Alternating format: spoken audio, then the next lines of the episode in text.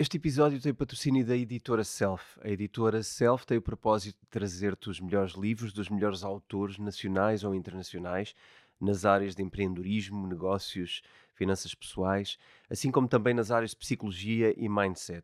Tudo isto para que a tua vida seja mais fácil e para que possas criar o teu próprio caminho de aprendizagem ao longo da vida. Praticamente todos os livros são best-sellers internacionais e partilham entre si um mindset de nós aprendermos as técnicas que nos ajudam a lidar com os nossos desafios. Eu pessoalmente sou um ávido leitor destes livros, seja porque quero ter uma vida mais saudável ou porque quero ter umas finanças pessoais mais sólidas, uh, ou seja porque quero ser mais produtivo para aproveitar melhor o tempo da minha vida dedicando às coisas que eu mais gosto. Muito do que eu aprendi na minha vida foi através dos livros e são os livros que me ajudam constantemente a manter-me atualizado e a hum, conquistar novas aprendizagens que me permitem resolver os meus desafios de uma forma mais simples. Um, muitas pessoas perguntam-me frequentemente um, o que é que eu leio e que livros leio. Uma das formas fáceis de perceberem o que eu leio é também pesquisarem o catálogo da Self e lá encontrarão muitas das coisas que eu vos recomendaria se fizesse essa lista. Portanto, se querem encontrar os livros da Self, podem pesquisar em www.editoraself.pt e podem usar o cupom de desconto Bitcoin Talks para terem 10% de desconto adicional em qualquer compra que façam no site da editora Self. A leitura é provavelmente uma das coisas mais determinantes no teu percurso e na tua carreira, e é sem dúvida das experiências mais transformadoras que podes ter na tua vida. Portanto, usa o cupom Bitcoin Talks no site www.editoraself.pt. Bem-vindos a mais um especial Princípios, onde todas as quinzenas debatemos eu e o Rui Queiroz sobre o livro de, O Princípios, do Ray Dalio, Princípios para a Nova Ordem Mundial. É um livro que nos fala de uma nova ordem económica mundial e da possibilidade de eventualmente termos aqui um final de ciclo no Império uh, que temos vigente hoje, no poder nos Estados Unidos, centrado na moeda americana, e uh, onde analisamos as possibilidades deste Império estar a terminar e de eventualmente podermos ter uma substituição de impérios. Qual é o nosso interesse nisto? É o interesse de percebermos como é que devemos navegar a nossa vida em função desta informação e, enfim, percebermos como é que podemos melhor proteger-nos economicamente e etc. Mas fundamental, fundamentalmente o que fazemos são análises eh, económicas a esta situação uh, e também como é que os nossos investimentos devem alterar-se em função desta, desta possível mudança mundial. Uh, então, hoje num formato um bocadinho diferente, Rui, bem-vindo aqui a este. Real Bitcoin Talk, à distância, não é assim? À distância, à distância. Eu estou aqui na maravilhosa Ilha da Madeira, que é a terra da minha mulher e da família dela, e gosto muito sempre de cá vir, e estou cá, mas estou sempre presente. Muito bem, é isso, estamos presentes agora com emissão direta, não direta, mas com emissão a partir entre, da entre nós é direto. nós é direto. Exatamente, exatamente.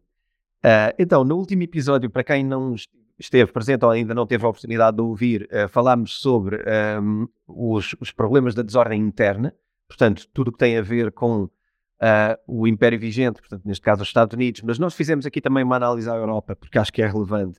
Uh, quais eram os sinais que tínhamos sobre possível instabilidade interna na Europa e nos Estados Unidos? Fizemos essa análise, portanto, recuperem o episódio de há 15 dias, uh, se não o fizeram. E esta semana ficámos com a missão difícil e bastante bélica de analisarmos o, os, a situação atual de desordem externa, ok? Eh, quais são os sinais que temos hoje? Quais são os sinais que o Ray Dalio prevê uh, quando analisa historicamente uh, os sinais de desordem externa uh, e como é que eles se mostram? E nós temos hoje aqui uma tarefa de tentar mostrar como é que hoje nos posicionamos nesta desordem externa. É assim? É isso mesmo, é isso mesmo. Mas antes de, de começarmos na desordem externa e do belicismo, uh, que, que, que, tem sido prolífero, prolífero nos últimos dias. Uh, eu, há aqui uma frase que eu gostava de ler e que no último episódio não lemos, um, e que acho que é relevante termos, termos em atenção e, tá, e, e, eu acho que faz sentido até para este episódio também, em que o Rei Dália, na página 207, ele diz o seguinte, o maior risco das democracias reside no facto de produzirem uma tomada de, de decisão de tal forma fragmentada e antagónica que podem ser ineficientes, o que gera maus resultados e conduz a revoluções lideradas por autocratas populistas que representam grandes segmentos da população que querem ter um líder forte e capaz que controle o caos e faça com que o país funcione bem para eles. Ora bem, uh, esta é a frase e eu acho que muitos de nós, ao lermos com calma, conseguimos identificar uh, em vários países do mundo uh, é exatamente esta situação e há uh, algumas, algumas fações, digamos assim, quer mais conservadoras dos dois lados da barricada, não é? Vamos dizer, da barricada, mais coletivistas ou menos coletivistas, que, que que usam argumentos e, e, tentam ganhar eleições e, e lançar o caos uh, para, ganhar, para ganhar as eleições com argumentos que na realidade são algo, não vou dizer falaciosos, mas que representam pouco ou são menos relevantes. E isso é um bocado o que o populismo é.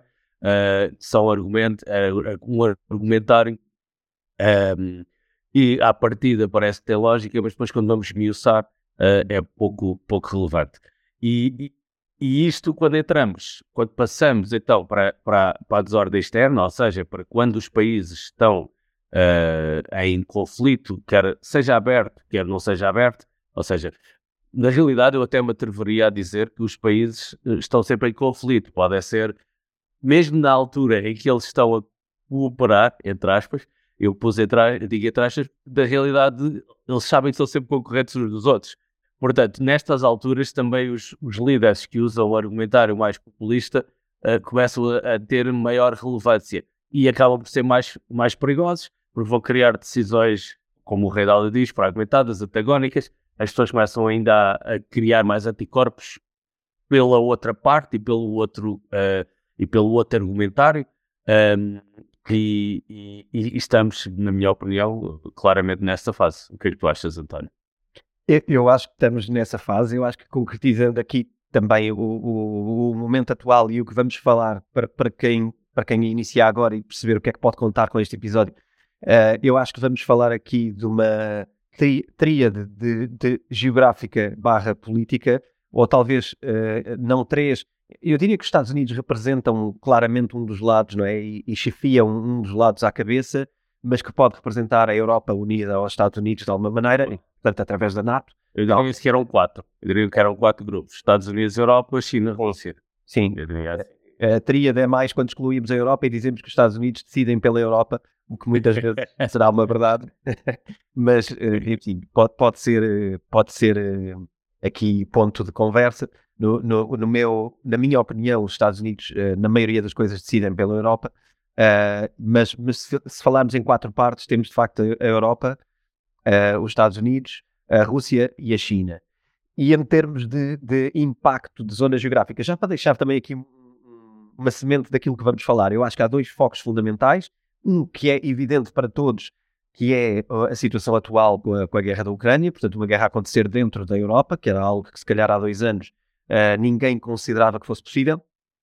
E uh, outro foco uh, que para mim é muito mais grave, e, e, qualquer chama, qualquer incendeiozinho nesse processo é muito mais grave, que é o processo de, de Taiwan. acho que estes dois focos de, de atenção são aquilo que nós vamos aqui também eh, explorar hoje no que diz respeito à atualidade. Um, so, sobre a parte, a frase que tu, que tu dizes, eu acho que é, é, a grande frase do episódio anterior, não é? E é a grande frase que nos mostra o que está a acontecer pela Europa fora. Nós falamos dela indiretamente sobre o aumento do populismo na Europa, o aumento de, um, de partidos radicais dentro da Europa e das suas representações dentro da Europa, uh, as posições mais extremas, o, o, populismo exacerbado que hoje só faz títulos de jornais por todo lado e que só leva pessoas a extremarem também as suas posições, não é? Porque depois começamos todos a ser anti-extremistas sendo extremistas, o que é cómico. Mostra um bocadinho da nossa, da nossa capacidade ainda reptiliana de ser, sermos humanos uh, um, bocado, um bocado simplórios. Porque na verdade tornamos-nos uh, violentos contra fações violentas, não é? E isto não me parece esclarecido em momento nenhum. Quando nós atacamos cegamente, uh, mesmo em Portugal, quando atacamos cegamente um partido que seja mais extremista, uh, estamos a ser extremistas também, não é? Estamos a mostrar a nossa capacidade de ser intolerante, que é, que é uma coisa uh, que eu acho que não traz nada.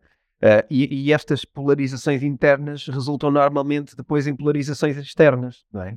Portanto, estamos a fazer bem esta história de primeiro o interno e depois o externo. Exatamente. E, o, externamente, Uh, eu, eu, chamei esta frase porquê? Porque externamente e, o, o Ray Dalio, no seu primeiro livro, uh, no Princípios para a Vida, um, ele, ele fala sobre a sua história de vida e, e, uma das coisas que o impressionou, eu não lembro como é que é a frase, não, por acaso não a escrevi aqui, mas uma das coisas que o impressionou é, é, é o grau de, um, de, vamos dizer, eu vou usar a expressão arruaça e vou, e vou usar a expressão arruaça muito pouco política, mas entre países e que nós, individualmente, não a teríamos uns com os outros. Ou seja, os, as, os países e, o, e, a diplomacia faz uns com os outros, é, se nós soubéssemos, íamos ficar chocados. Isto é mais ou menos a frase que o Rei Dálio, o Rei Dálio disse. E quando nós temos líderes que são mais populistas no poder, o que é que vai acontecer? Se já era mau antes, ou seja, se era difícil a relação entre países, quando temos líderes mais populistas de ambos os lados, a coisa não, não vai tender a não correr bem. Um, e, e, é exatamente ele, isso que, que, ele, ele começa aqui por dizer no, no, no início do, deste capítulo, em que uh, ele diz uma frase que é as relações internacionais são conduzidas muito mais pela dinâmica bruta de poder. Uh, e, e, e, nós não sabemos nem, nem 1% se calhar, mas se calhar pessoas que sabem mais, como o Nuno Rocher, mas a maior parte de nós e os que vemos é, o que aparece nas notícias, não sabemos 1% do que, apare, do que acontece nos bastidores uh, nem nos flic-flacs e, e, e, manobras à retaguarda que os nossos governantes de todos os países fazem. O que é verdade hoje, ou o que era verdade hoje, hoje já, ai, como é que é a frase? O que era verdade ontem, hoje é mentira e coisas de género. E ultimamente temos observado claramente a Europa a fazer esse tipo de atuações, uh, uh, nomeadamente que não íamos dar armas à, à, Ucrânia há um ano atrás, não é? Há uns meses atrás era impossível darmos armas e agora já estamos a dar armas. Uh, enfim, uma série de, de questões que a Europa uh, vai ter que lidar e que são extremamente complicadas, dado que na Europa nós vivemos numa, numa, numa, dinam, numa regra, dinâmica, regra, enfim, numa situação política altamente fragmentada e cada país tem um voto, não é? E cada um uh, vota por si. Os Estados Unidos é mais fácil, porque tem um presidente e é mais centralizado, e no lado da China ou da Rússia é ainda mais fácil, porque tem pessoas que decidem tudo e não, e não, não dão cavaco a ninguém, não é? Uh, portanto. Sim, mas eu gostava de frisar isso, porque de facto eu também tinha notado aqui do meu lado frisar a ideia de que, uh, embora haja, haja, estas tentativas uh, internacionais, vá, de organizações mundiais que se procuram organizar por forma a conseguir criar um conjunto de regras que os países possam cumprir, na realidade, e, falamos aqui de Nações Unidas e outras coisas do género, como, como até NATO e outras coisas, mas eventualmente a Liga das Nações Unidas, um, que são estas tentativas de criar regras, mas na verdade as regras entre países são muito mais bélicas, são muito mais regras de, que se assemelham à, à lei da selva, não é? que é a lei do mais forte, porque impõe-se pela força e os países mais poderosos acabam por se impor acima destas organizações ou pelo menos impor a agenda nessas organizações. E isto parece-me que não é falado às vezes suficientes, não é? O quanto a NATO defende interesses de facto eh, igualitários entre os seus países ou o quanto a NATO defende os países de quem mais tem poder dentro da NATO. E, e, são, e é essa a agenda da NATO.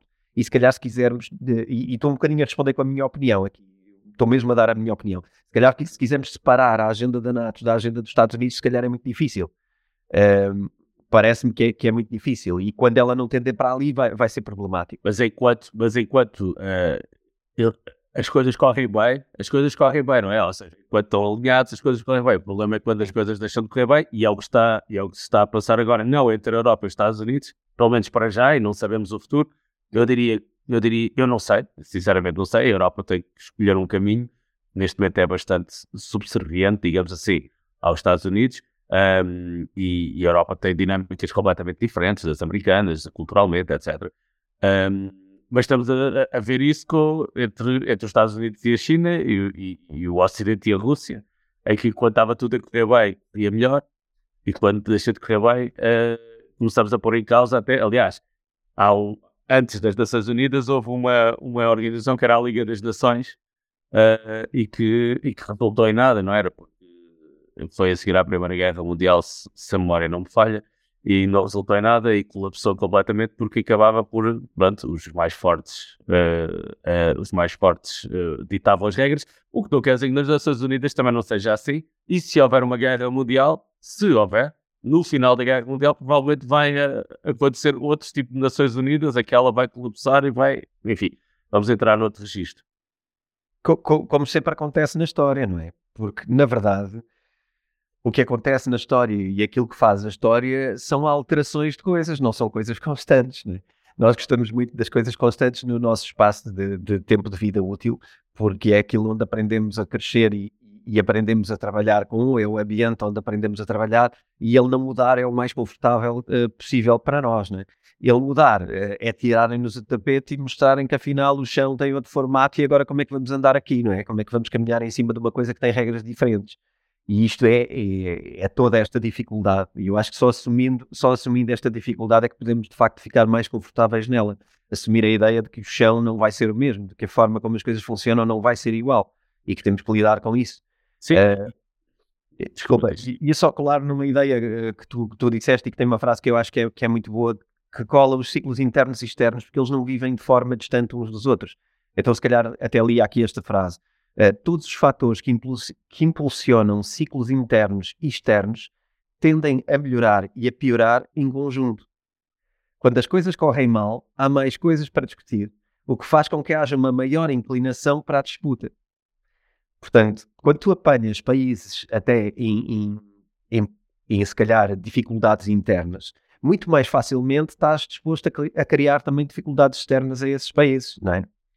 E, e, neste caso nós vemos isto, que passamos de um, há muito tempo que não se falava de uma divisão Estados Unidos-Rússia, não é? Isto falava-se muito quando nós éramos crianças, no tempo da Guerra Fria, nos anos 80 e todas estas coisas, mas se calhar há 20 anos que não só havia aqui uma grande coisa entre Estados Unidos e Rússia, isso era um bocado uma coisa do passado.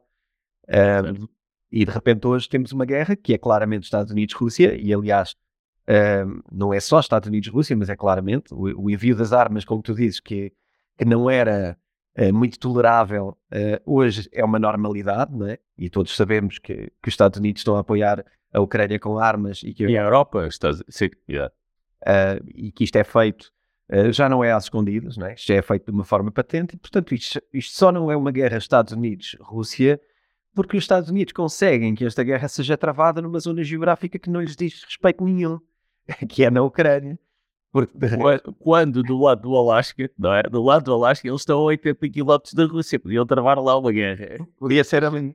E chateavam menos gente, vive menos gente do Alasca, vive menos gente dessa zona da Rússia. Enfim, chateavam ali os, os aqueles os, os caranguejos gigantes, não é? Daquela, do, do, programa de televisão que são pescados ali no bar de Bering, acho que é o nome daquilo, não tenho a certeza se é este o nome. mas pronto, mas são pescados ali naquela zona. Uh, e pronto, mas assim complica. Agora, eu estava aqui, uh, uh, queria ver aqui, o Reinaldo fala sobre os cinco tipos de guerras, um, e, e, eu gostava de ver contigo o que é que tu, na página 218, tens aí aberto, para ver em que ponto estamos uh, da guerra. Claro que a guerra entre, neste momento podemos dizer que é Estados Unidos, Rússia, Estados Unidos, Europa versus Rússia, mas há um outro player muito mais importante e com, e com poder muito maior que a Rússia, não talvez bélico, talvez, não sei, mas em termos de poder económico, de certeza, tecnológico, etc., que é a China. E eu acho que era interessante vermos, tentarmos ver aqui, é, destas cinco tipos de guerra, como é que está a relação dos Estados Unidos-China, que eu acho que é a grande relação relevante. Ele, o Reinaldo começa por falar que existem cinco tipos de, de guerras, são as guerras de comércio e economia. E eu acho que o tipo, primeiro tipo de guerra, guerra de comércio e economia, acho que estamos num ponto, não digo máximo, não é? Não sabemos até onde é que pode ir, mas estamos num ponto muito alto, Estados Unidos e China. Estamos, estamos num ponto muito alto até porque há novas sanções, quer dizer, isto, isto depois aqui já em dois, em dois locais diferentes, não é? Porque não existe só atenção na Ucrânia, existe atenção no Taiwan. E, portanto, neste primeiro ponto de guerras de comércio e económicas, isto não só tem escalado muito nos últimos anos, como uh, tens agora, inclusivamente, sanções ainda maiores por causa dos Estados Unidos estarem a mostrar algum tipo de apoio ao Taiwan, não é? Que agora foi assinado um novo acordo de maior cooperação, de mais 10 mil milhões uh, de dólares a apoiarem uh, militarmente o Taiwan. Mas sabes que sobre, sobre o Taiwan há aqui uma questão, não sei se estás, se está, não, sinceramente não sei, uh, que é a questão do, de, dos semicondutores e da grande empresa de semicondutores de Taiwan, que basicamente é fundamental para o, para o mercado de semicondutores do mundo, que o mercado de semicondutores do mundo é, é, é fundamental para a nossa vida. Sim, Ora, parece que. E esta fábrica é Taiwan Semiconductor, qualquer coisa. T. Pronto, agora não lembro do nome. Mas eles estão presentes, eles são de Taiwan e, e têm lá as fábricas. E os Estados Unidos estão a tentar que eles venham para o, para o território americano. Porque a partir do momento que eles venham para o território americano, Taiwan uh, deixa de ter tanto interesse estratégico para os Estados Unidos uh, e, e, e, e consegue-se resolver essa. Os Estados Unidos acham que conseguem resolver essa questão. Do lado da China, a China não tem interesse nenhum em que isso passe para os Estados Unidos, a China não tem interesse é fumar Taiwan, não, eles têm a, a, questão deles de um país, dois sistemas, não é? Portanto, eles querem fazer em Taiwan uma parte da China, mas com o sistema de Taiwan, mas que eles mandem, efetivamente, uh, e mantendo lá a fábrica de semicondutores de, de Taiwan, onde as, e que, e que basicamente eles têm um monopólio, eu não sei explicar uh, profundamente, mas basicamente a tecnologia está presente lá e é a única no mundo. Uh, e, e, a grande guerra, ou esta questão pode ser muito relevante nos próximos anos, uh, e vamos ver como é que isto resolve. Por isso é que o Estado, isto para, para desembocar o que estavas a dizer, por isso é que os Estados Unidos está a ajudar a Taiwan, uh, que é para terem uma primazia sobre, sobre a tecnologia de semicondutores lá presente. Sim, é, é aqui, pronto, há esta ajuda que, obviamente, na história nunca foi uma ajuda de, de, eh, desprovida de, de, interesse, não é? Nunca os Estados Unidos entraram em grandes conflitos uh, internacionais quando foi desprovido de interesse, não é? Quando tivemos outras questões muito menos interessantes a nível de recursos, como por exemplo o Timor e outras questões, uh, tantas outras, não é? Mas lembrei-me desta, ocorreu-me agora, a participação foi bastante. Ruanda. Eu vi, muitas. A quantidade do, do, onde não participam é, é, é, alta. E depois temos a participação sempre que existe estratégia que interessa aos Estados Unidos. Não é? Uh, esta parte dos conflitos e, e, tarifas e restrições de importação e exportação, uh, a China, por causa do que aconteceu nos últimos dias e que já lá iremos a falar sobre, sobre a questão do Taiwan, uh, acabou de impor também mais restrições económicas sobre sobre coisas, uh, sobre, sobre, empresas americanas com exportação para, para Taiwan, para, para a China, desculpa. Uh, portanto, na primeira eu acho que é uma escalada, eu acho que de facto estamos no ponto mais alto dos últimos anos e, acho que aqui não, não, não há um alívio, há, há uma escalada, quer seja entre, entre Estados Unidos ou o resto do mundo e a Rússia, porque de facto também houve aqui uma enorme quantidade de, de, de restrições às, às questões uh, russas no, no, resto do mundo, não é? Mas a Rússia foi mais depois da invasão. Foi depois da invasão, exatamente. Eu acho que havia algumas uh, sanções, mas acho que eram relativamente curtas, comparado com o que é agora. Então, é, é assim, muito rapidamente, relativamente à, à Rússia, se calhar percorrendo todas em, num minuto, diria o seguinte: uh, as sucessões económicas e, e, e, em comércio estão num ponto altíssimo, como não estavam desde há, se calhar, desde sempre. Uh, guerras de tecnologia, uh, estas coisas são sempre um bocadinho mais. Uh, segundo... Eles estão sempre em guerras. Estão sempre em guerras. É? Estão, estão, estão, em permanência. Mas também a, Rússia não era um país especialmente poderoso na parte tecnológica e, portanto, não, não, não é onde está a intensa agora. Guerras geopolíticas é o que está a acontecer, não é? Conflitos de vida, território e alianças.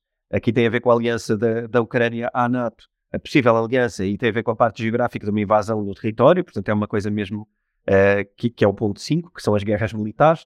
E as guerras de capital, claro, toda a gente tem já consciente, nós falámos aqui já desde há muito tempo que a Rússia viu o seu capital uh, fora da Rússia restringido, o seu acesso às bolsas mundiais restringido, o acesso a transferências internacionais restringido, portanto, em termos de capital, a Rússia está totalmente, está, está muito bloqueada pelo Ocidente.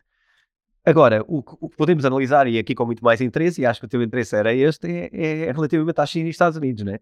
Porque, no caso de guerras de comércio e económicas, eu acho que elas estão no ponto mais alto sempre, dos últimos anos. Guerras tecnológicas, não... Estão sempre em guerra.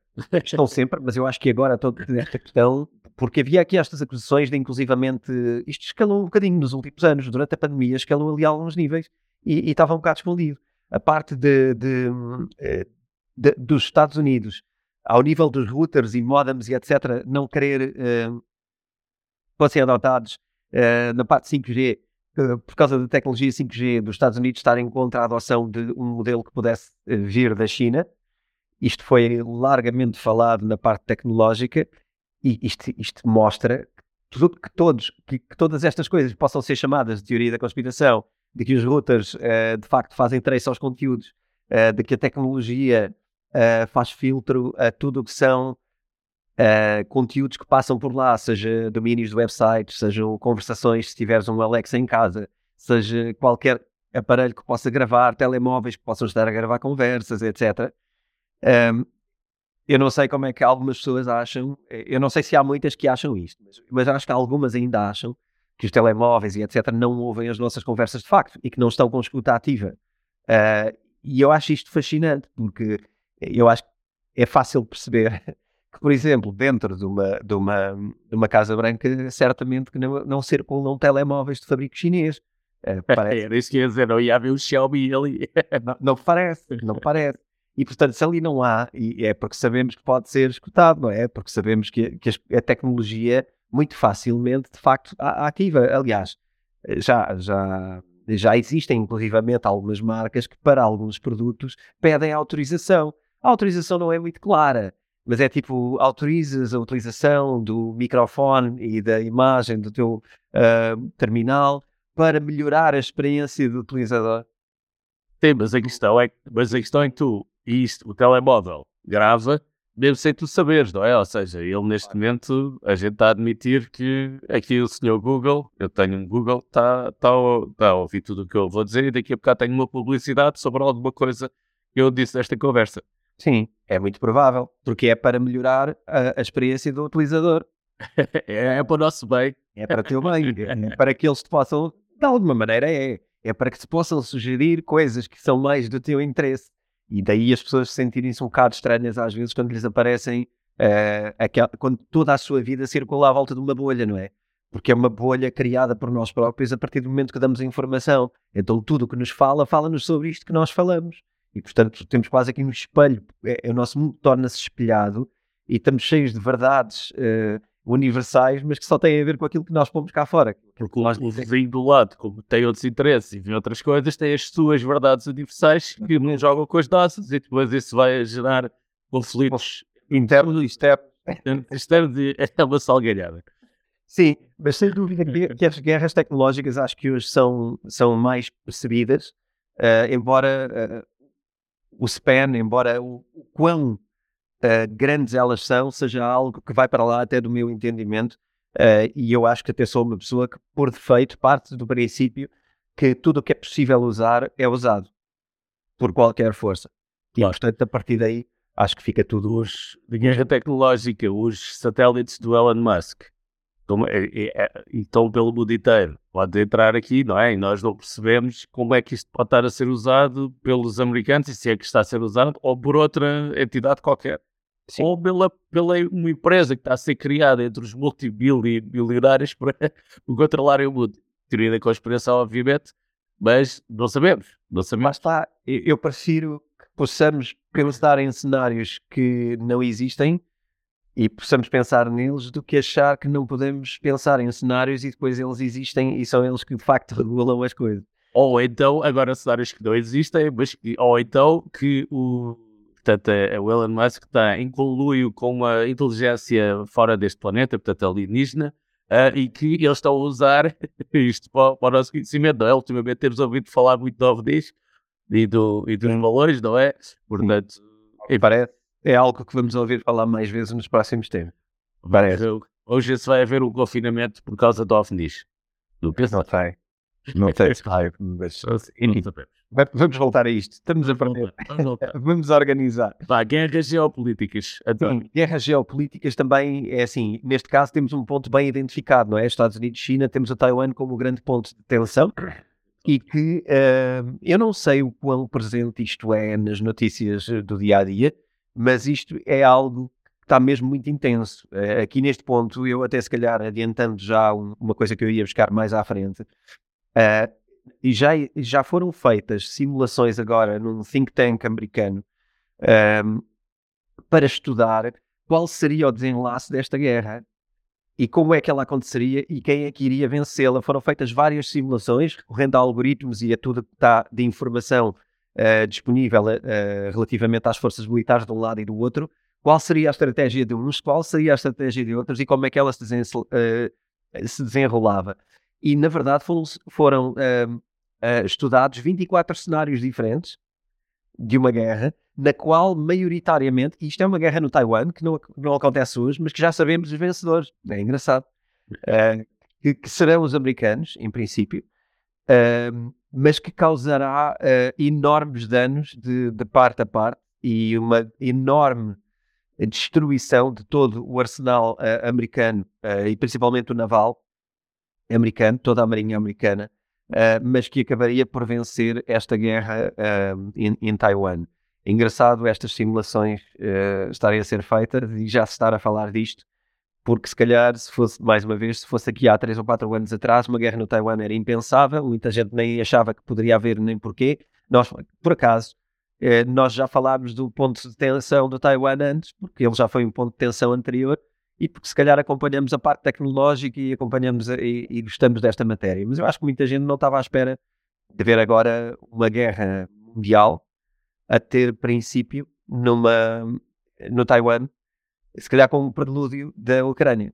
E aqui tu há bocado comentaste uma coisa até e eu sei, era, eu estava a esperar por, por, dizer isso aqui no final da, da guerra. Continua com a guerra de capital, guerra militar e depois eu. Estou-me a perder. Vamos já. Não, já. Lá, vamos a esse. Eu é que me então, é que, eu é que me perco, tu não te Guerras de capital. Vamos lá. então, guerras de capital são também as sanções e reduções de créditos e de dinheiro, uh, punindo as instituições e os governos que os oferecem. E, dá, e fazer limites ao acesso ao, ao, ao dinheiro estrangeiro. É. Isso, uh, isso na China, não, China está às vezes ainda, ainda está pouco. Ainda há pouco, já há alguma coisa, mas ainda não está, não está, não está como, por exemplo, com a Rússia, com Sim, não está. No caso da Rússia já existe esta restrição. No estado da China, eu acho que é algo que está em cima da mesa. Uh, punir a China através da impossibilidade da China ter acesso ao sistema. Uh, mas, é mais, mas é mais difícil porque a China tem relações com todo o mundo, principalmente a África, como já falámos antes. Portanto, a China não é bem como a Rússia. A Rússia é mais fechado nesse aspecto. A China não. A China tem relações com muitos, muitos países, inclusivamente, inclusivamente podemos dizer Portugal, não é? Portugal tem relações, deve ser dos países da Europa com relações mais próximas com a China. E esse vai ser um, uma pedra no, no sapato futuro que não sei como é que, pronto, lá, lá está, as relações entre países. E, e, e é giro ver o papel de Portugal em tudo isto, agora só uma à parte. Mas o papel de Portugal é, no, exceto a Primeira Guerra Mundial, onde declaradamente esteve de um lado, mas nós uh, sempre estivemos com os pés malabaristas, não é? Nós sempre fomos um bocado malabaristas. E mesmo agora uh, temos boas, relações, boas relações com a China. Uh, mesmo com a Rússia, acho que não somos dos países que têm piores dentro da Europa, como, é, também estamos longe, etc. Portanto, Portugal sempre. embora, pronto, na Segunda Guerra tínhamos um cenário político diferente, em que vivíamos num regime mais, mais à parte, não é? Mais separado do resto da Europa. Uh, era um Portugal mais fechado à Europa do que é hoje. Hoje existe uma União Europeia. Eu não sei até que ponto a nossa autonomia uh, de jogarmos em ambos os territórios hoje em dia seria possível com uma União Europeia uh, por cima, não é? Até que ponto é que conseguiríamos ser também assim tão neutros numa num caso parecido, num cenário parecido. Pois, eu não sei se, não sei se ia ser neutro. O que eu estou a dizer é que o, Portugal tenta não levantar poeiras, não é? E tenta. Uh, aliás, por exemplo, o, o, não é presidente, o, uh, o secretário-geral das Nações Unidas é português e é também por algum motivo, não é? Ele tem essa capacidade, que, que é conhecida, que eu acho que na maior parte dos portugueses, que é de. Uh, essa é, é, como, é, como é que era essa do, do, do 25 de Abril, que era. é só fumaça, não é? Portanto, ou seja, nós somos. É. somos um bocado pronto, tentamos ser relativamente, relativamente uh, neutros, não extremistas, não é? Uh, e estava aqui diplomáticos? Será um bocado? Diplomáticos. Uh, queremos, estava aqui a ler um texto de um, de um comentador da, da CNN que eu li há bocado, em que ele dizia que Portugal era o mais democrata dos próximos do Orbán, que é o húngaro, que não é, não é tendencialmente democrata. Portugal é o mais germânico dos europeus do Sul e é o mais sinófilo dos membros da NATO, ou seja, o mais sinófilo ligado à China. E até na guerra, ele, segundo ele, é o mais moscovita dos aliados do Reino Unido. Portanto, isto ali há bocado bem, por isso é que lembrei-me deste tema e é, é interessante. Uh, o último ponto de guerras militares. Neste momento, entre a China e os Estados Unidos, pronto, não, há, não há uma guerra militar, não existe, não é? Há atenção. Não há uma guerra militar, mas há uma data de coisas que eu acho que era bom referir aqui. E era, ok, queres referir e depois eu digo a minha teoria? Vamos à tua, se calhar a tua teoria primeiro. É uma teoria, é uma, é, é, foi algo que eu pensei, é que existe um conceito que se chama-se guerra de proxy. Só para explicar porque uma guerra de proxy é uma guerra em que nós temos dois poderes grandes que não se degladiam entre eles, mas degladiam-se, uh, mas outros poderes mais pequenos degladiam-se entre eles e os grandes apoiam. Por exemplo, Podemos dizer que as guerras uh, a seguir a Portugal uh, ter saído de, da África, de Angola e Moçambique, houve uma guerra em, em, em, Angola e uma guerra em Moçambique, que era basicamente uma guerra de proxies entre a Rússia e os Estados Unidos, através dos poderes locais. Um, como hoje há uma guerra no, entre o Irão e a Arábia Saudita no Iémen, e o que eu estive a pensar, depois de estar a ler isto, é que ou já é, e eu acho que ainda não é, mas pode vir a ser, isto uma guerra, a, guerra na Rússia, estou a falar da guerra entre a Rússia e a Ucrânia, uma guerra de próteses entre a Rússia, entre, desculpem, entre os Estados Unidos e a China. E se isto for verdade, ou seja, se isto desembocar numa guerra de proxies, qual, como é que a Rússia, que neste momento está-se a jogar ao lado da China, e historicamente eles têm um comunismo diferente, e eles foram, eles eram amigos porque eram ambos contra os Estados Unidos, mas eles nunca foram muito amigos entre si. E agora estão-se estão-se a aproximar mais. Mas se isto for assim, se o papel da China for uh, ter mais poder no mundo, como é que a Rússia vai ficar nesta guerra de proxy? A Rússia não vai querer, porque uh, não é o ADN deles. Portanto, isto pode vir a ser, eu vou dizer interessante, mas de interesse para a nossa vida enquanto seres humanos não tem grande interesse, mas enquanto geopolítica, como é que a, China, como é que a Rússia se vir, haverá ela própria sendo um proxy da China numa guerra contra os Estados Unidos? Não estou a dizer que vai acontecer, mas nesta semana houve várias declarações, principalmente da China, em mais agressivas contra os Estados Unidos uh, e, em que, uh, e em que provavelmente a China vai começar a fornecer armas à, à Rússia e outra inteligência uh, e outra tecnologia e intelligence também. e pode transformar isto numa guerra de proxies. E tudo isto torna-se num novelo ainda mais complicado de, de, de gerir. E é, é que a Europa, é que, desculpa, é que a Europa e a Rússia, Europa e a Ucrânia e a Rússia acabam por ser os proxies disto e são pouco relevantes. E que a relevância é Estados Unidos e China e ponto final. Sim, uh, não, não há, uh, acho que não é muito difícil perceber-se uh, com, com, isto que está a acontecer que muitos governos, bem ou mal, poderão achar que esta guerra é uma guerra muito mais uh, interessante para os Estados Unidos do que propriamente para uma NATO ou para uma Europa, não é? Uh, não, não me parece difícil de muitos governos mundiais, uh, se calhar com tendência imparcial, acharem que pá, esta guerra interessa muito mais aos Estados Unidos do que à Europa e do que à NATO ou do que a quem quer que seja. E a partir do momento que se pensa isto, é muito mais fácil colocarem-se numa atitude neutra barra de apoio uh, ao resto do mundo do que propriamente aos Estados Unidos, não é? Uh, basicamente é uma, uma, normalmente, isto é uma lei da física, não é? Uh, uma ação gera uma reação de força igual, não é? e neste caso, ou superior. É.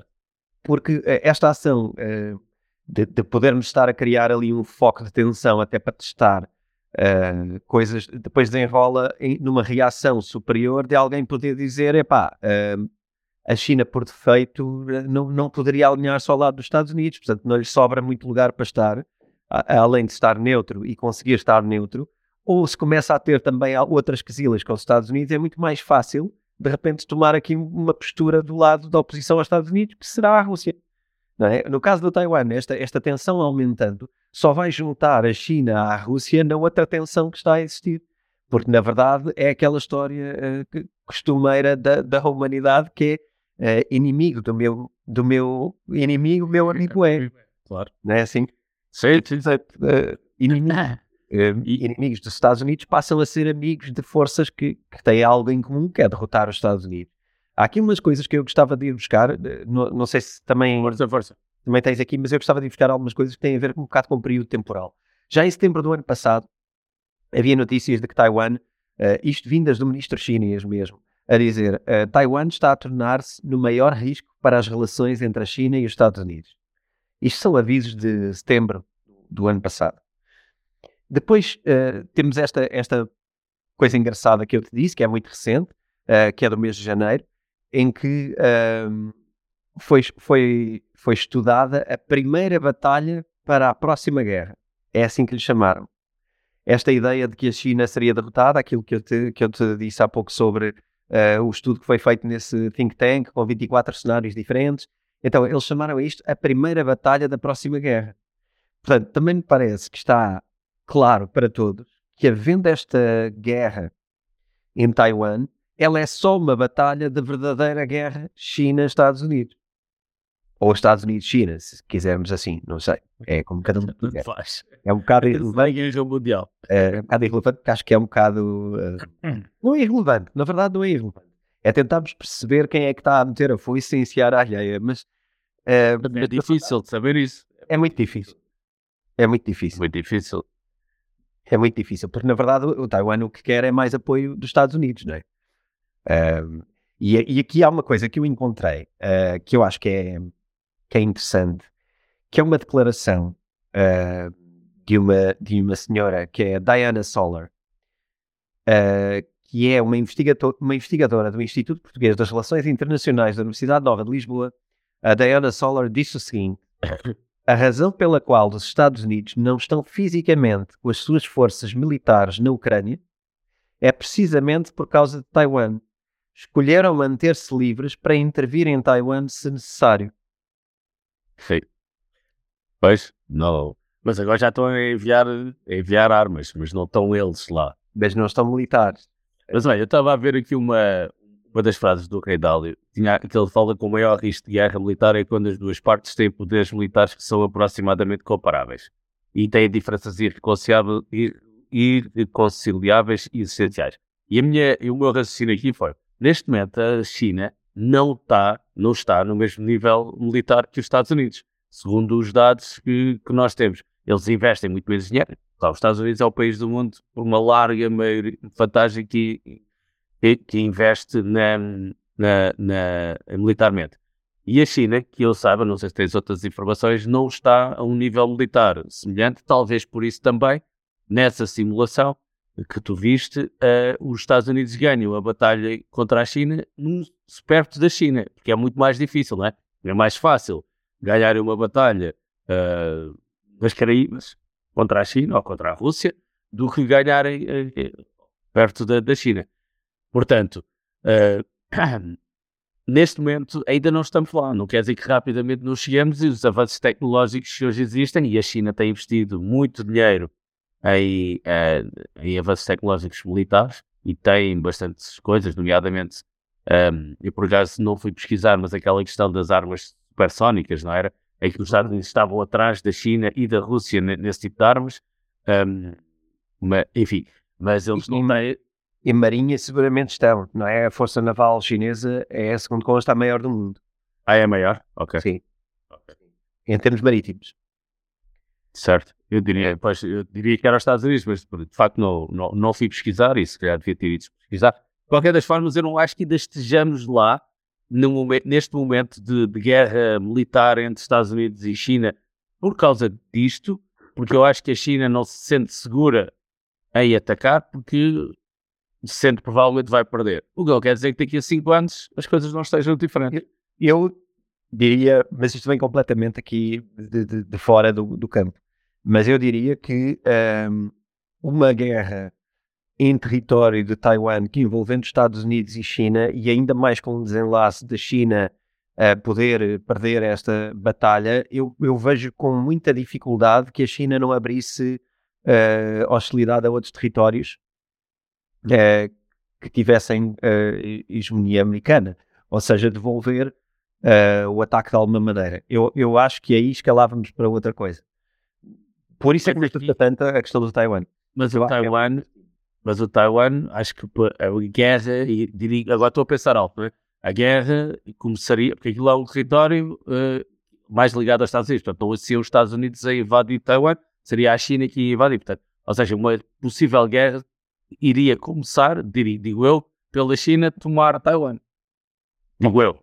É com, com, com o cerco e é, primeiro já está. Ele já tem o cerco que mais ou tem o cerco, tem, fazem os, os exercícios, entram no território, pronto, fazem algumas coisas para mostrar que estão presentes. Nestes, nestes cenários, a, a, a dificuldade uh, seria de quebrar esse cerco e depois das tropas chinesas eventualmente fazerem uma invasão física ao espaço e uma invasão em território, e que essa invasão em território seria relativamente contida pelas forças de Taiwan, que daria tempo para chegar ajuda externa uh, ao território de, de Taiwan. Uh, mas, mas, havia um cerco uh, naval que, que, feito pela China e que seria muito dificilmente rompido, mas que seria rompido pelo, pelo, pelos americanos e que, portanto, isto seria uma coisa de enormes baixas de parte a parte. e isto, isto preocupa-me muito. Eu, repara, o que me preocupa muito nisto tudo é o quão concretas estas coisas já são todas. Isto parece-me que estamos só agora a, a, seguir um roteiro de uma coisa que vai acontecer. Porque isto está tudo já tão concreto e tão desenhado e tão percebido e tão estudado pelas partes. Inclusivamente, os Estados Unidos já estão, neste momento, em sincronização com outras forças locais, eh, nomeadamente uh, da. Uh, Perdoa-me agora, não é da Polinésia, é de, um, das Filipinas, ok? Que, que, já estão, os Estados Unidos já estão em sincronizações com forças militares próximas para poderem ter esta sincronia no ataque. Uh, aliás, nos últimos dias foi, foi feita uma visita por uh, um mandatário da parte do Pentágono ao, ao Taiwan também. É? Isto foi notícia, eu creio que isto foi noticiado acho que sim, acho que sim. Uh, largamente, não é? Uh, e este reforço que eu falei de 10 mil milhões que é agora entregue, ele faz parte, e isto choca-me profundamente, de um pacote total de 858 mil milhões de dólares aprovados pela Câmara dos Representantes para a defesa, portanto, de, de, de Taiwan. Há aqui, há aqui outro fator que, que, que é cultural, não é? A China e os Estados Unidos são culturalmente muito diferentes um, e a China está, a minha opinião é que a China está a ser mais disposta a esperar, é mais paciente, não é? Tanto tem aqueles planos a 75 anos que nós já falámos, uh, eles são mais pacientes. Creio que a China uh, tem no seu horizonte tomar Taiwan pela via melhor, para eles não é militar, mas que é de, eventualmente, chega alguém ao poder lá, que é pró-China, não é? Uh, e, e, que naturalmente passa Taiwan para a esfera da China. E nesse momento seriam os Estados Unidos a atacar militarmente, de, ou punham sanções, ou seja o que for. Qualquer das formas, a China, eu acho que tem na cabeça do, do, do chinês, eu acho que dos chineses, eu acho que eles têm essa. Ou seja, pode ser agora, pode ser daqui a 20 anos, pode ser daqui a 100 anos. Vamos esperar que isto vai acontecer. E eu acho que, que, que isto é muito presente da, uh, para eles. Claro que com a guerra na Ucrânia e com a colagem da China à, à Rússia e se entrarem mais uh, mais ativamente nessa guerra com material, com, com material físico e com pessoas também, com militares, uh, eu acho que aí pode mudar uh, a visão chinesa de, sobre Taiwan e desta espera quase ad eterno, não é ad eterno, mas, mas pode mudar de facto. E aí, pronto, e aí entramos no, em todas essas questões que, que referiste. Vão também haver eleições no, no Taiwan daqui a, daqui a sinceramente um ano. Pois, podem ganhar, eventualmente a China pode, ou seja, os partidos pró-China, que devem com certeza haver no Taiwan, podem vencer eleições e depois entramos como foi nos anos 90 na Argélia, em que o Partido Fundamentalista Muçulmano ganhou as eleições livres na Argélia, mas depois os franceses disseram não ganharam, não. e foram lá e, e, e, e, não deixaram que, que esse Partido Fundamentalista argelino tivesse ganho as eleições. Pode acontecer o mesmo alguns do tempo com, com este, no Taiwan, dado coisas destas acontecem por todo lado e aconteceu também, aliás, a Ucrânia, o início da guerra da Ucrânia, uh, da, vamos dizer da guerra, que é a tomada da Crimeia em 2014, é pouco depois de do, do, de haver umas eleições na Ucrânia em que o líder pró-russo perdeu a eleição e ganhou outro, o líder que não era pró-russo e, e depois começou a, a, a, ter tomadas contra a Rússia e a Rússia resolveu militarmente uh, tomar a, Crimeia como parte da Rússia.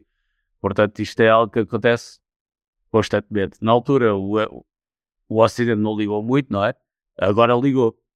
Uh, por qual motivo, não sei. Não sei porque na altura não te ligou muito e agora liga-se a isto. Talvez seja a questão económica, não é? De ciclo económico, não sei.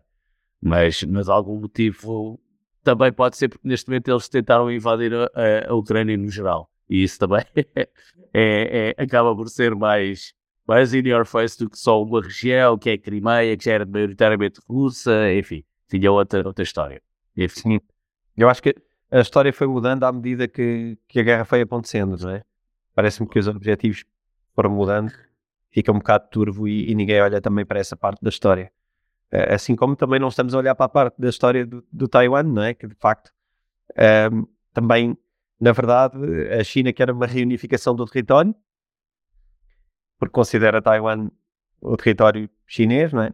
Isto é relativamente recente também, não é? Esta, esta autonomia é, é de 49, não é? É, foi quando o Chiang Kai-shek saiu da China, foi para... O Chiang Kai-shek estava, era contra o Partido Comunista Chinês, eles tinham uma guerra interna, e depois ele saiu, mas era suposto ser momentaneamente este processo, e ficou desde 1900, não, não sabia de cor, 49, que, que, que há esta divisão. Uh, e, e depois foi começando a ser reconhecido como país independente, mas a China nunca reconheceu e das Nações Unidas não está reconhecido, porque a, China, a Rússia também não reconhece. Enfim, há vários países que não reconhecem. Mas depois há aqui outro papel, já na geopolítica mundial, que há outro país que vai ter um papel super relevante e que ninguém fala sobre ele, ou quase ninguém. Tu já deves saber qual é que é. Deixa-me tentar adivinhar. Diz lá. Vais falar da Índia? A Índia, claro. A Índia, a Índia é, e, e, é, e é que o Joker, que, que eu acho que está a ser namorado. A, a, a Índia, historicamente, foi contra os Estados Unidos, porque os Estados Unidos estavam a favor do Paquistão, porque o Paquistão estava contra o Afeganistão. Ou seja, o Paquistão era, era, era o Afeganistão era a guerra de proxies da, da, da, da, dos Estados Unidos contra a Rússia, enquanto a Rússia, a Rússia estava ali a, a atacar o Afeganistão. Os, os, americanos precisavam de uma base ali perto, o Paquistão, e não só o Afeganistão, também era também o Irão, eh, porque o Irão também era inimigo dos Estados Unidos. Portanto, isto é tudo uma, uma complicação e há constantes flick-flacks, retaguardas e mortais encarpados que todos estes governantes fazem uh, quando, quando lhes interessa. E a Índia, que, era, que é historicamente não alinhada com os americanos, neste momento eu acho que está, deve estar a ser altamente namorada uh, por todas as partes uh, destes conflitos. E eu, não, eu sinceramente não sei o papel que eles estão a desempenhar, não são sempre, pelo menos para a realidade portuguesa e para as notícias que nos chegam, uh, são sempre uh, low profile, portanto, não nos chega assim tantas notícias sobre a Índia, sobre o que se passa na Índia, mas eles, em brevemente, ou já, já são o maior país do mundo ao nível de população, uh, e quando eles começarem a desenvolver-se economicamente para toda a, a, população, foi uma coisa que a China fez há 20 anos atrás, eles rapidamente vão ultrapassar, provavelmente, economicamente, a China também não sei daqui a quantos anos, 20, 30, não sei, eles têm graves problemas também culturais lá, com a questão das castas, que são altamente castradoras. Pronto, eles têm ali várias questões que a China não tinha. Uh, mas eles, não se pode descartar a posição deles e, e eles têm uma, armas nucleares também. Portanto, são, são e, e, estão em conflito, e eles têm um conflito com a China a nível de fronteiras. Portanto, eles são ligados à Rússia, não são ligados à China, têm um conflito a nível de fronteiras, Uh, tem um conflito a nível de fronteiras com o Paquistão, que é ligado aos Estados Unidos, enfim, é, é uma complicação. São muitos pratos a girar ao mesmo tempo. E tem, e tem o, o, Ever, os, os Himalaias ali a norte que dificultam ações militares também. Uh, enfim, eu não sou minimamente especialista militar, mas eu diria que os Himalaias também são ali uma, algo, relevante em tudo isto. Portanto, olha, Aliás, e mais, uma, e mais uma coisa, eles também são contra a China, são, têm, uh, eles, eles deram uma guarida, não é? Quando, quando a China invadiu o Tibete, uh, o, o, Dalai Lama passou para território indiano, coisa que a China também não gosta muito de, de, dessa situação. Complicado. É muito complicado. Na verdade, é, é nestas, lá está, nestas alturas, eu acho que todas estas pequenas quisilas entre as partes é, são novamente acesas, não é? Têm nova atenção e, e, e, isto provoca normalmente transformação, ou seja, vai-se aproveitar para resolver um conjunto de coisas que estão mal resolvidas, pelo menos na opinião de algumas das partes, não é?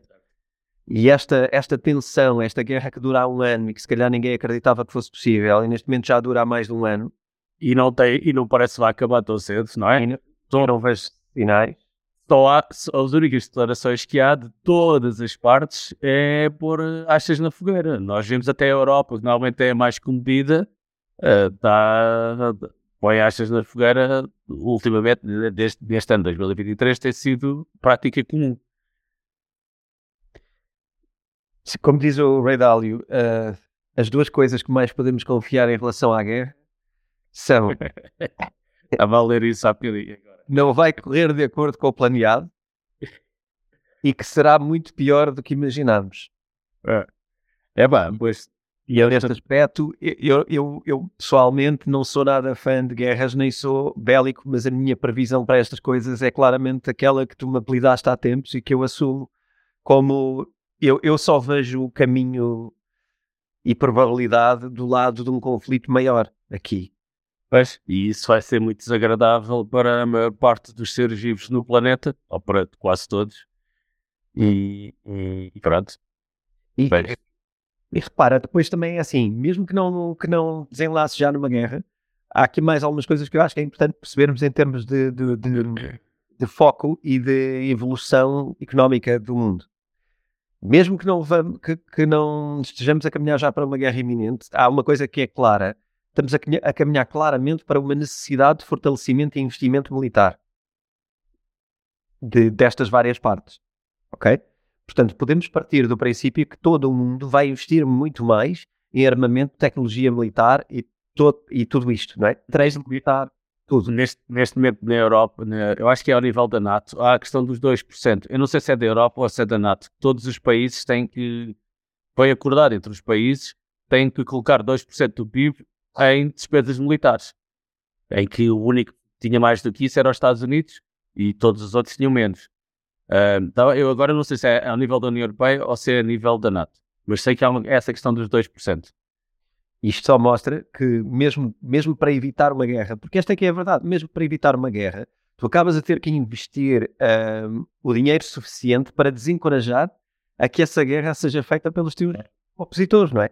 Isto é um desfoque total naquilo que tem a ver com a, a, o bem-estar da população atual claro. mundial.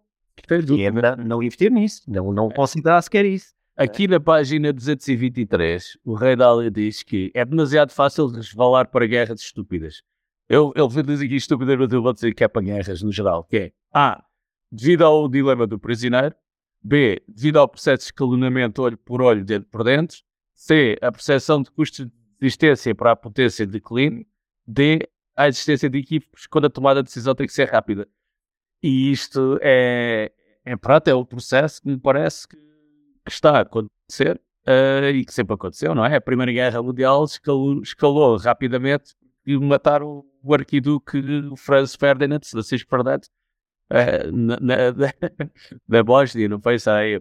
Portanto, uh, o, o, medo, o medo maior é, ok, nós podemos, ok, isto pode acontecer daqui a X tempo, mas pode haver qualquer coisa, por exemplo, no dia em que a, a, a Pelosi, a Nancy Pelosi foi a Taiwan, ela foi no avião, a China disse que para ela não ir, foi no avião, uh, desligaram os radares, desligaram lá uma série de coisas e aterraram, e, e aterraram. Mas esse dia, qualquer coisa, um tiro mal dado, podia, podia de repente, uh, uh, enfim, levar a, um escal, a, a escalar a, a, a guerra, ao começar a guerra, e depois rapidamente toda a gente tinha que escolher partes. Aliás, acho que foi na na Guerra do Golfo, em que na Primeira Guerra do Golfo, ou foi na Segunda, não, não, foi no, depois da Torre Gêmeas, em que o, o, os Estados Unidos dizem que é, este é o momento em que os países vão ter que escolher de que lado estão. E se houver uma guerra, ou se houver qualquer coisa dos Estados Unidos e China, todos os países do mundo e todas as regiões do mundo vão ser obrigadas a escolher o lado. por mais estúpido que isto seja, e por mais uh, uh, que, que leve ainda mais a escalares locais, não é? Ou seja, se o Brasil escolher uma coisa e o Uruguai escolher outra, vai haver armas no sul do Brasil e no norte do Uruguai para haver quem é gente do Brasil e Uruguai. Ou outros países quaisquer, seja onde for, entre a Guiana Francesa e o Suriname. vai haver armas a surgirem lá para que aquilo seja resolvido lá. Vai tender a dividir-se em duas grandes fações uh, e cada um vai ter que escolher. E, Sim. E, e provavelmente não vai. A África vai optar por estar maioritariamente, digo eu, do lado da China, porque a China dá muito dinheiro a muitos, a muitos, muitos regimes africanos. Uh, mas, por exemplo, a África do Sul, se calhar já não vai estar. Enfim, e depois a África do Sul, se calhar vai querer conquistar território. Porque depois a África vai ser muito complicado, porque a África. Uh, aqueles países foram feitos a regra e esquadra, não são. Enquanto Portugal, nós podemos dizer que existe uma identidade cultural mais ou menos una entre o território, não é? a religião é mais ou menos igual, as pessoas pensam e falam a mesma língua.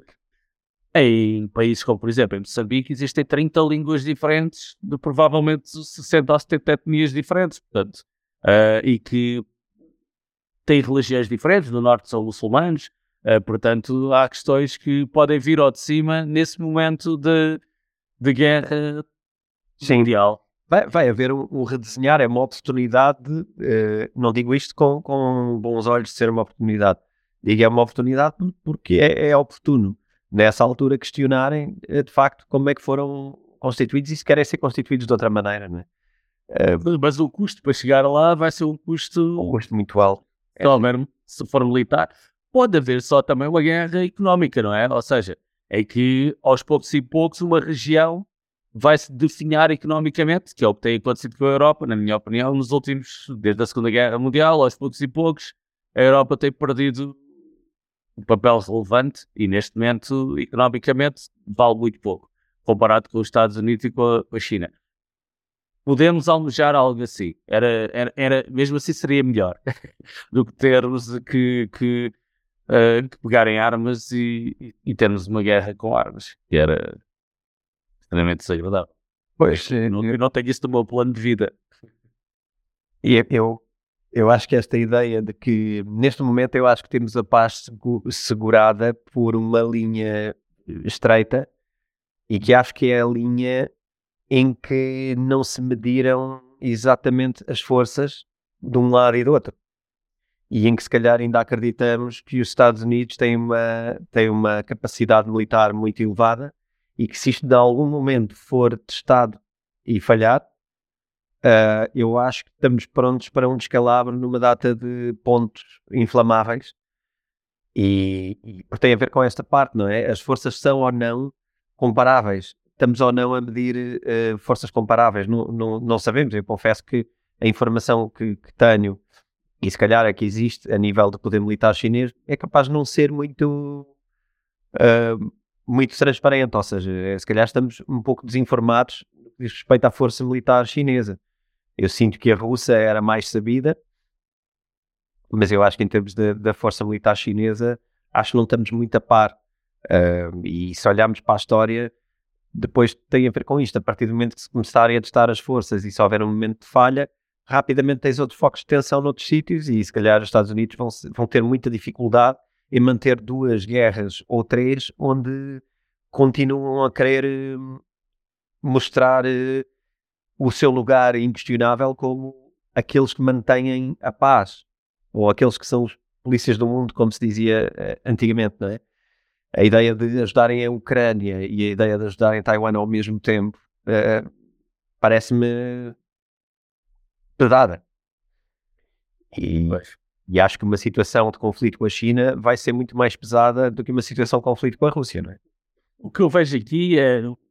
Sim, vai ser mais pesado, obviamente. Mas o que eu vejo aqui, o que eu estava aqui a pensar era que como é que se pode sair destes, destes processos um, e, estava a pensar nos líderes, ou seja, o papel, estava a pensar no, papel dos líderes. Se nós fôssemos líderes da, da Europa, não é? Imagina, como é, o que é que íamos decidir? E é muito complicado. Um, e, e há aqui uma frase também do Rei Dálio, também na 223, na página 223, que ele diz: apelos falsos e motivos que irritam as pessoas aumentam o perigo de guerras estúpidas. pelo que é melhor para os líderes serem verdadeiros e ponderados, explicando a situação e como estão a lidar com ela. Isto é especialmente essencial numa democracia no qual as opiniões da população são importantes. Pronto. E aqui temos uma divisão brutal entre Europa, portanto, do lado Europa Estados Unidos e do outro lado Rússia e China, em que nós vivemos numa democracia, temos uma cultura é democrática, onde a opinião de todos conta, onde existe individualismo, onde nós pensamos uh, em nós e depois no, no coletivo, enquanto na, na, China, por exemplo, é ao contrário, não é? as decisões vêm de cima para baixo, as pessoas são submissas perante uh, o poder uh, e, e, e, é mais fácil nesses países ser-se controlado, ou seja, o processo ser controlado e estar na mão de poucos. Né?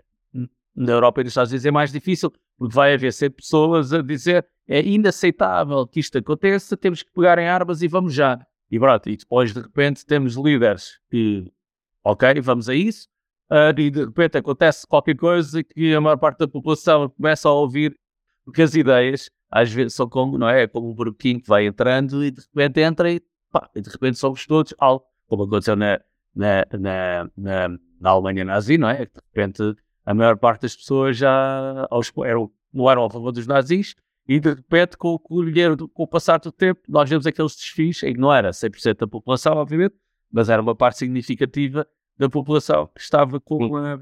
É, também é preciso perceber, uh, aqui me traço, não sei o que é que isto vale aos dias de hoje e qual é a analogia que fazemos com outro país, mas é preciso perceber o impacto que teve a eleição do Hitler e todo, todo o totalitarismo que teve uh, na sua ascensão ao poder eh, desde então até a guerra, em termos económicos, a Alemanha tornou-se uma superpotência brutal. Certo. Sim, as pessoas, claro. E as pessoas viram isso, eles viraram-se para dentro, viram isso e depois, epá, se calhar ele vai de facto nos levar ao, ao, ao ponto máximo da, da, da germanicidade. Seja Foi. lá.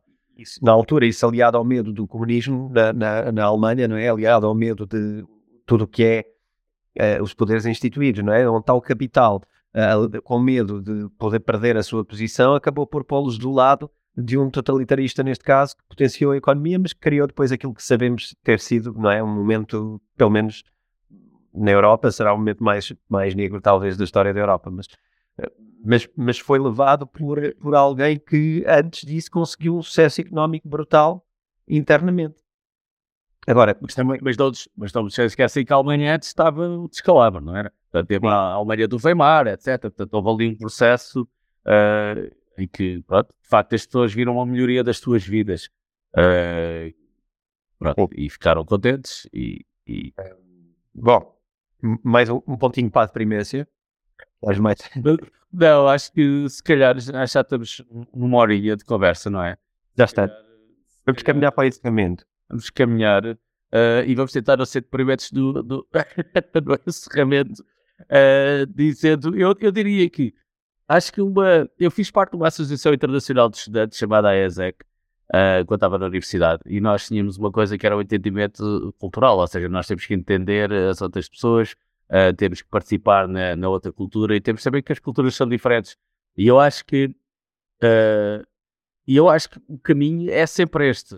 Ou seja, o caminho de conhecer do outro lado, do outro lado da, da, da trincheira, ou seja, faz lembrar a Rússia que os russos também têm filhos, não é? A Rússia não, a música. Uh, havia uma música dos anos 80 que eu agora não me recordo como é que era a música que os. Era assim. Russian, Russian, eh, como é que era a música? Russians have children too, não era? Pronto. Sim. E é verdade, ou seja, do outro lado estão pessoas, a maior parte das pessoas como eu digo muitas vezes, querem é beber a sua cervejinha nos países em que podem beber, nos que não puderem beber, gostam de rir-se e ter boas conversas, desde que tenham o mínimo, o mínimo ou mais que o mínimo, mas comida, uh, gostam de ter amigos, etc. Uh, eh, e isto pode ser um bocado fluffy e o contrário daquilo que eu sempre mostro aqui. Mas, mas eu acredito muito nisso, ou seja, acredito que nós temos que conhecer as outras pessoas do outro lado, o outro lado da barricada, e eles não são, ou seja, que, por exemplo, as pessoas dizem, ah, o Putin é maluco e está a fazer uma coisa que é completamente idiota, etc. Ok, tudo bem, mas o que é que ele está a fazer isto? O que é que os russos pensam? O que é que as pessoas. Você, já alguém, algum de vocês, agora estou a falar para, para, para quem está a ver, já algum, algum falou com o russo ou com saber qual é que é a cultura deles? Eu conheço, tenho duas pessoas no meu círculo mais chegado, uma pessoa que é arménia, outra, pessoa, outra rapariga que é russa, com quem eu falo com eles diversas vezes sobre, pronto, sobre saber como é, como é que é a mentalidade nesses países. Mas, por exemplo, com os chineses, chineses eu não tenho, não é? Uh, e, e, eu sei que têm culturas completamente diferentes. Portanto, eu acho que conhecer a cultura e não ir atrás de buzzwords e de, e de líderes que prometem ah, se a gente fizer A, tudo se resolve e vamos para o paraíso, não é?